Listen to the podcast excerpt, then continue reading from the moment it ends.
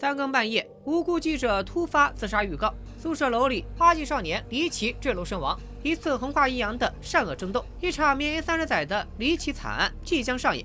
大家好，我是戴眼镜拿着话筒的拉塞平片，我又来填坑灵魂摆渡了。前两期视频的内容，不管是鬼附身还是鬼还魂，基本都是比较古典的抓鬼流派。不过现在都互联网时代了，面对新的时代环境，异性组合又会展开怎样的冒险故事呢？各位看官稍安勿躁，一键三连，咱们接演灵魂摆渡的第三回：跨阴阳，少女悬剑身正义，起杀机，碟仙凶灵闹鬼楼。故事还要从一次偶遇开始。话说这天，冬青坐公交出门，就在准备下车的时候，迎面撞到一个上车的妹子。冬青宛如过电一样，脑海里开始浮现出女孩求救的场景。救命！下车之后的冬青依然念念不忘。小亚见冬青有心事，就拉她一起拍照，缓解情绪压力。刺眼的闪光灯又让冬青再度陷入幻觉，突如其来的压迫感甚至让冬青引发了呕吐。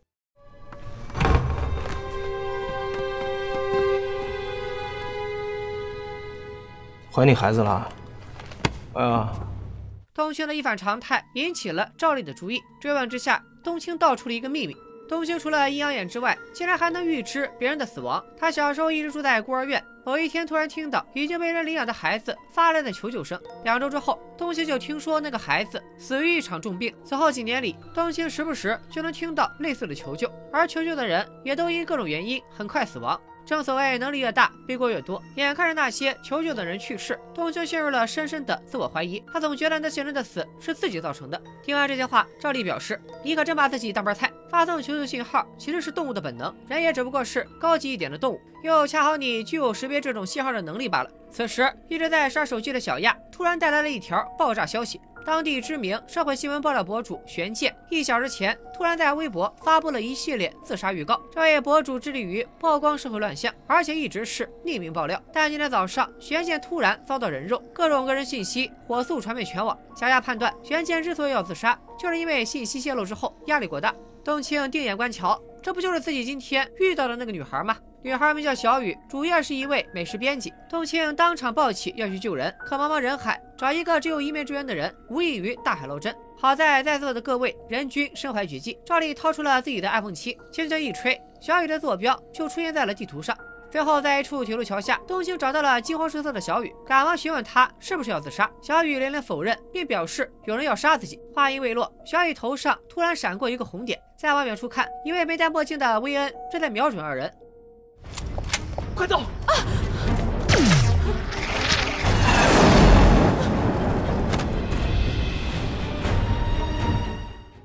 赵丽光速出现，光速格挡，又光速行，法术军礼，一套操作行云流水。薇恩大姐见赵丽投了，突然转怒为喜，直接扑进了她的怀里。这波操作直接看呆了东青和小雨，这俩人居然还认识。赵丽向大家介绍，大姐名叫花木兰，对，就是大家熟悉的那个唧唧复唧唧的花木兰。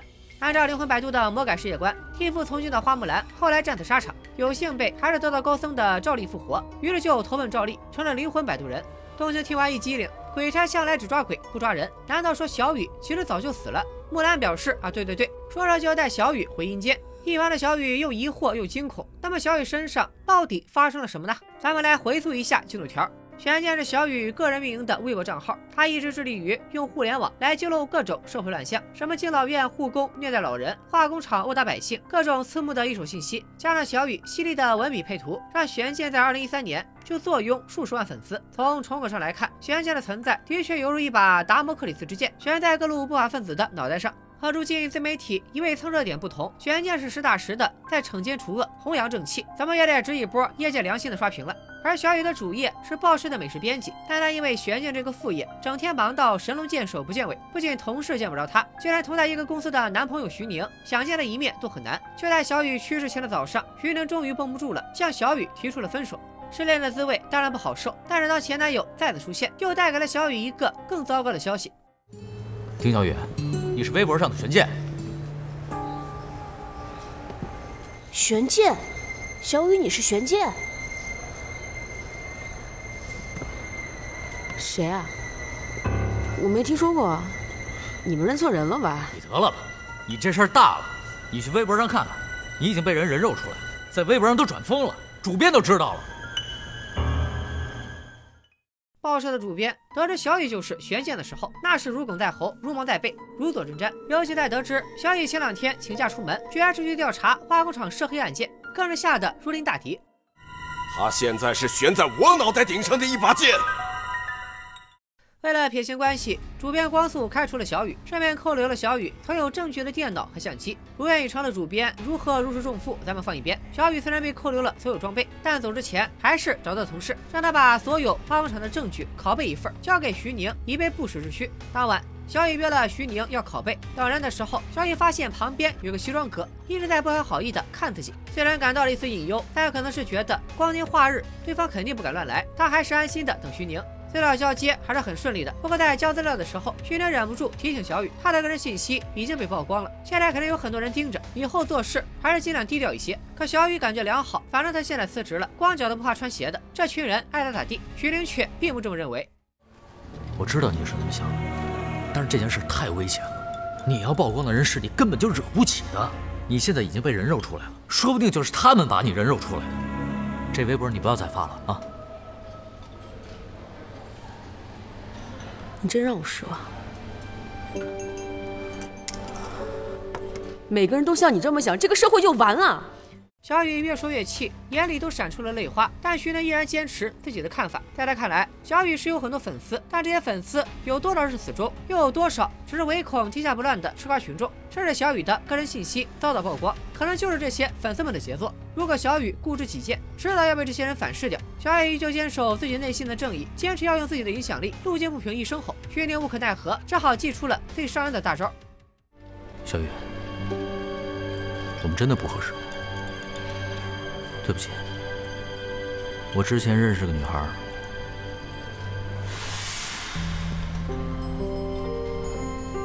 你你可以骂我是出轨的混蛋，但是我们现在还没有开始交往。我一直想找你谈谈，但你从来没有给过我机会。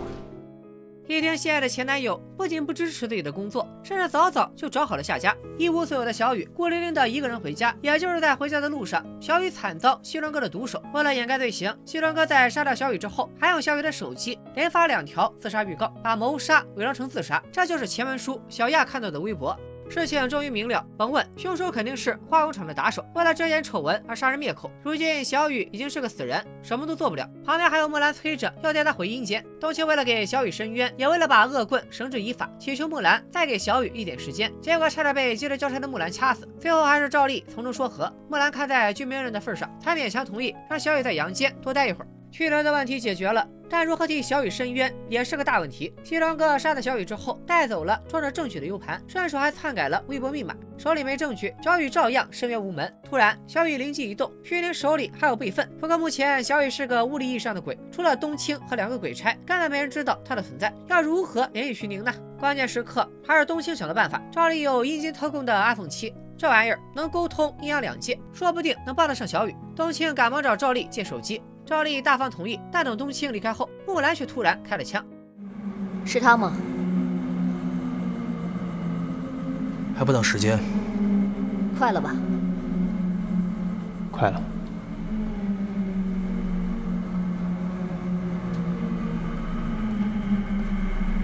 他一点都不知道吗？不知道。这里镜头给到了冬青，似乎在暗示冬青身后还藏着大秘密。至于是什么呢？还是和主线有关。咱们接着按吧。另一边，小雨拨通了徐宁的电话。此时，徐宁已经通过网络看到了小雨的死讯。现在突然接到了小雨的电话，不免吓了一跳。但确认是小雨本人后，徐宁赶紧关切地问微博自杀的事。人鬼殊途，小雨也不好点破，只说自己并没有自杀，并且这可能是自己的最后一通电话。徐宁还以为小雨要跟自己绝交，赶忙解释，其实根本就没有什么女孩，那些都是他瞎编的气话。说着就要去找小雨。小雨拦住徐宁，直入主题，让他把化工厂涉黑杀人的证据全部曝光出去。我知道，在你的心里还有那么一种热忱，一个记者特有的热忱。不光是你，我想每一个记者都会有的。徐宁，再见。小雨，小雨。电话挂断。也是一直到小雨已经遭遇不幸，拘流浪在车里好一会儿。随后，他遵照小雨的遗愿，发布了那条长微博。随着记者群体的积极响应转发，此次事件终于被揭开真相。涉黑工厂该抓抓，该判判。小雨安心的到阴间投胎转世。更多有良知、有胆识的记者们，则接过小雨的钢枪，继续在这个 ID 为悬剑的账号上曝光各种社会乱象，捍卫社会的正义感。以上就是《灵魂摆渡》第五集《悬剑》的故事。通过在当时才刚刚起步的微博社交，引向卧底记者这个特殊职业。卧底记者小雨在即将揭露真相的时候，遭到社会的非议和领导的抛弃，最后又被歹徒残忍杀害。如果放在现实世界，算是一个彻头彻尾的悲剧。好在《灵魂摆渡》有鬼魂的设定，通过阴阳两界的交互，小雨在死后揭露了真相，生命了冤屈，也解开了与男友之间的误会，算是不幸中的万幸。不过实话实说，这集故事的大致框架和第二集《鬼探》，动情帮已经牺牲的卧底缉毒警察小龙寻找毒贩犯罪证据，最后将他们一网打尽，还解开了小龙和父亲之间的误会。不能说一模一样，只能说十分相似。故事的结尾也没有太多出人意料的反转。而接下来咱们要讲的故事，绝对堪称硬核，被广大网友公认为全剧最恐怖的一个单元，而且是第一季中唯一一个分了上下集的故事——宿舍凶灵。听说只要给视频点赞，所有的恐怖画面全部都会自动打码。不信你们可以试试。这天，小丫突然神情紧张地跑进便利店。她的大学同学王宇突然在学校的老宿舍楼跳楼自杀了，而且他跳楼的地方不一般。这栋宿舍楼的四零四号宿舍一直流传着红衣学姐的灵异传说。据说当年住过这间宿舍的四位女生相继跳楼自杀，随后搬来的四位女生也相继跳楼身亡，从此学校就封闭了整栋楼。所以，本次案情就是王宇误闯女宿舍，被厉鬼缠身了吗？是又不完全是。此次事件的源头还要追溯到三天前，几个闲得蛋疼的年轻女生非要找刺激玩碟仙说起。话说，小丫有个同学叫周杰，是死者王宇的女朋友。当时俩人正在闹分手，为了挽留王宇，周杰就在生日这天约了小亚、斜刘海和双马尾三个室友来四零四宿舍，请红衣学姐做占卜。当晚，小亚三人因为来到四零四所在的宿舍楼，可能是灵异事件见多了，自己还客串过一回孤魂野鬼，小亚的情绪非常稳定。走到四零四宿舍门口的时候，大家甚至还有点小兴奋。可就在他们开门的时候，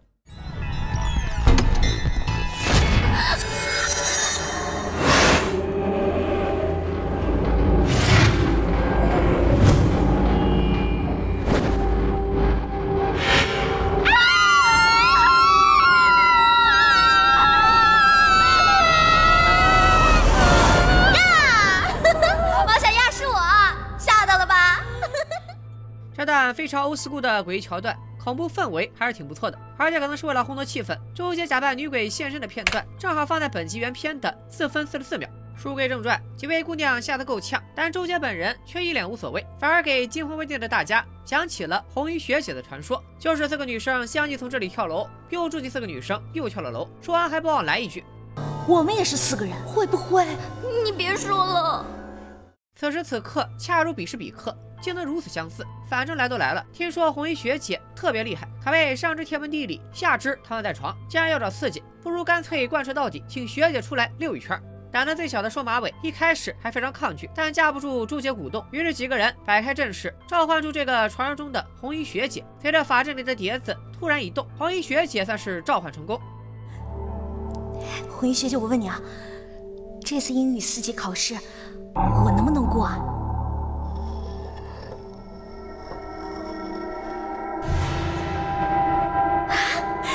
那今年冬天我可以出国玩吗？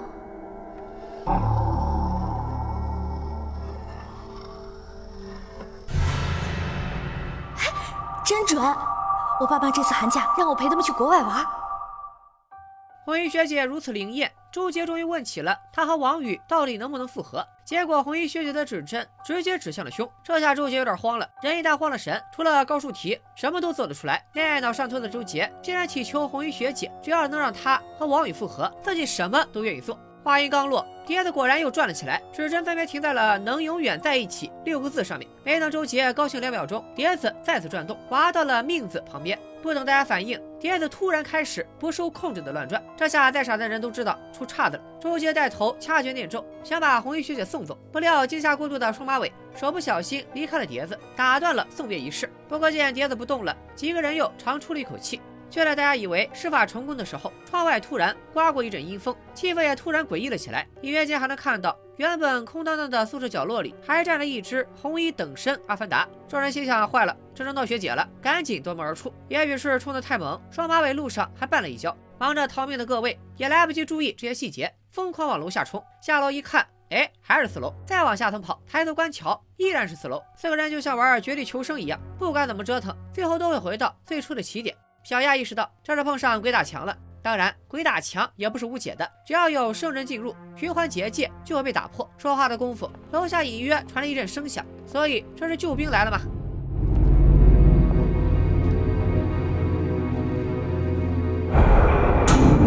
想不到楼下竟然是学姐，四个人掉头就跑，跑着跑着，突然看见前面有个白衣妹子。谁？我，徐丽。徐丽，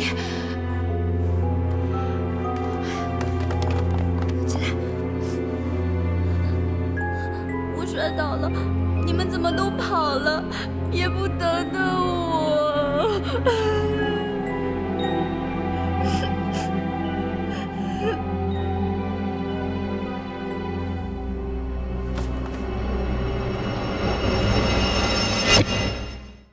谁能想到，刚刚小亚他们一直和一只鬼一起上蹿下跳，没什么可说的，接着跑吧。也许是缘分到了，四人竟然又跑回了四零四宿舍。稳了稳心神，小亚才想到，我还可以摇人啊！他们各自掏出手机，可是监视了诅咒的宿舍一点信号都没有。万般无奈之下，小亚只好组织大家围成一个圈，一起等天亮。只要太阳照常升起，阳光就能压着学姐。小亚还提到，虽然鬼无法触碰人类，但要是被鬼上了身，可就麻烦了。此时镜头刚好给到了周杰，莫非他已经被附身了？现在才凌晨三点，离天亮起码还得三个小时，大概也是受到了红衣学姐的影响，几人的情绪越来越焦躁。双马尾第一个绷不住了，哭诉自己受到的委屈。紧接着，周杰看向了斜刘海：“你要不要脸呢？你竟然敢撬我墙角！因为你是女王啊，全世界的人都该宠着你啊！王宇就受不了你这劲儿劲儿的，你懂吗？哼，实话告诉你，是他追我的。”前文书咱们说过，周杰大半夜来鬼屋请碟仙，就是为了跟男友王宇复合。没成想，王宇劈腿的不是别人，正是女友周杰同宿舍的姐妹。逻辑闭环了水式，周杰和斜刘海越掰扯越激动，从争吵到骂街，最后干脆 cos 仙女兽 PK 妖女兽。居然敢打我！我爸妈都没打过我！你打死你！二人扯着头发互掐脖子扇嘴巴，小亚连忙上去制止。但此时，周杰脸上一脸鬼相，俨然一副厉鬼附身的样子，眼看他就要掐死斜刘海，宿舍的大门居然开了，原来是学校的胡教授来了。因为有生人入场，四零四宿舍的结界破除，几个人成功逃出升天。但刚刚还杀意四起的周杰，突然就昏迷不醒。三天后，就发生了王宇跳楼事件。听完小亚的讲述，冬青一脸严肃，这里面的槽点实在太多了。根据冬青多年来对鬼的深入研究，四人四宿舍闹学姐应该是真的。之所以小亚他们又是看见鬼影，又是在楼道鬼打墙，应该是宿舍楼的磁场受到红衣学姐的念力干扰，才让他们产生了幻觉。但这个红衣学姐到底是个什么鬼？冬青也毫无头绪。这时，小亚突然想起，周杰不是向红衣学姐发愿要永远和王宇在一起吗？现在王宇跳楼自杀，八成就是学姐显灵。那学姐的下一个目标会不会就是昏迷中的周杰？俩人都挂了，可不就是永远在一起了？想到这里，俩人又是一阵毛骨悚然。冬青便打算去看看本季的首席冤种周杰，但这会儿周杰正躺在宿舍深度昏迷，而冬青一个大老爷们儿根本进不去女生宿舍，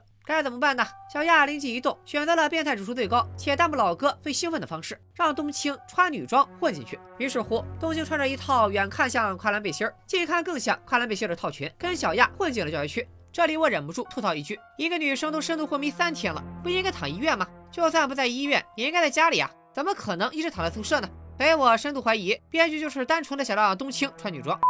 可刚进教学楼，两人就见到了前几天救人的胡教授。小亚顺势问起了四零四的传说。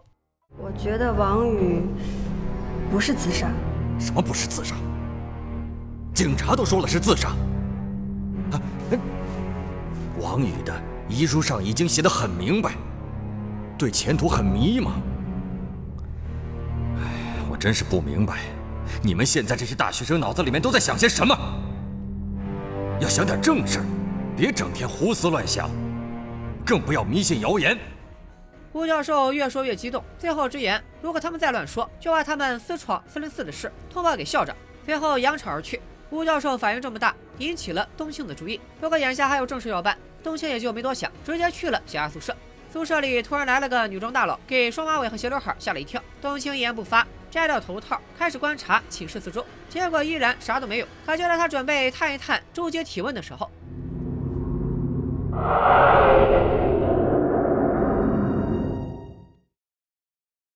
咱们先来给大家科普一下啥是请碟仙。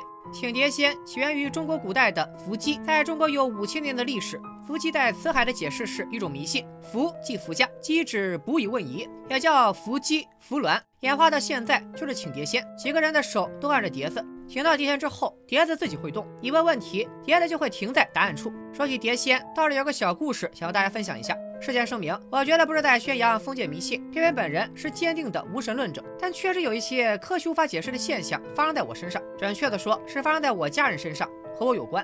在八十年代初，我老家流行一种类似请碟仙的占卜形式，叫请罗爷爷，就是在一块面板上撒上面粉，然后在罗的底部插一根针，两个人拿着罗开始占卜。只要罗动，就会带动针在面板上写字。我奶奶当时就是想占卜自己啥时候能抱上孙子，然后妈妈和姑姑就拿着锣。后来也不知咋回事，针还真就在面粉上写出了一个字，横看竖看看不懂。我妈发现这不是一个字，倒是很像连笔的八九两个数字，难道是指八九年？奶奶觉得不靠谱，因为当时是八二年，我姐三岁，距离八九年还有好多年。而且当时根据计划生育政策，只准生一胎。结果没想到，后来老家的政策变了，说如果第一胎是女孩，就可以再要一个孩子。现在我姐都十岁了，但爸妈还是又生了我。而我出生的那一年，刚好就是八九年。我这个人不信鬼神，但确实觉得这事儿还挺神奇的。大家也全当个故事听听则罢。咱们还是要崇尚科学，反对迷信。好了，书归正传。《宿舍凶灵》上集采用经典的女寝闹鬼桥段，依靠声效和光影，用极小的成本把恐怖感拉满。再加上这部剧可是真有鬼，观众也不必担心剧情会滑向神经病或者做梦。观感上自然就比近几年常见的国产恐怖片带感。当然，《宿舍凶灵》的故事还没有结束，咱们明天就继续解说《灵魂摆渡》第四回：祸起萧墙，孽缘惹凶煞，报应循环，鬼族逃阴间。带大家解密四零四女寝和红衣学姐的传说，看一段孽缘如何创造厉鬼。大学女生接连跳楼，背后又隐藏着什么诡异的真相？咱们明天见，拜了个拜。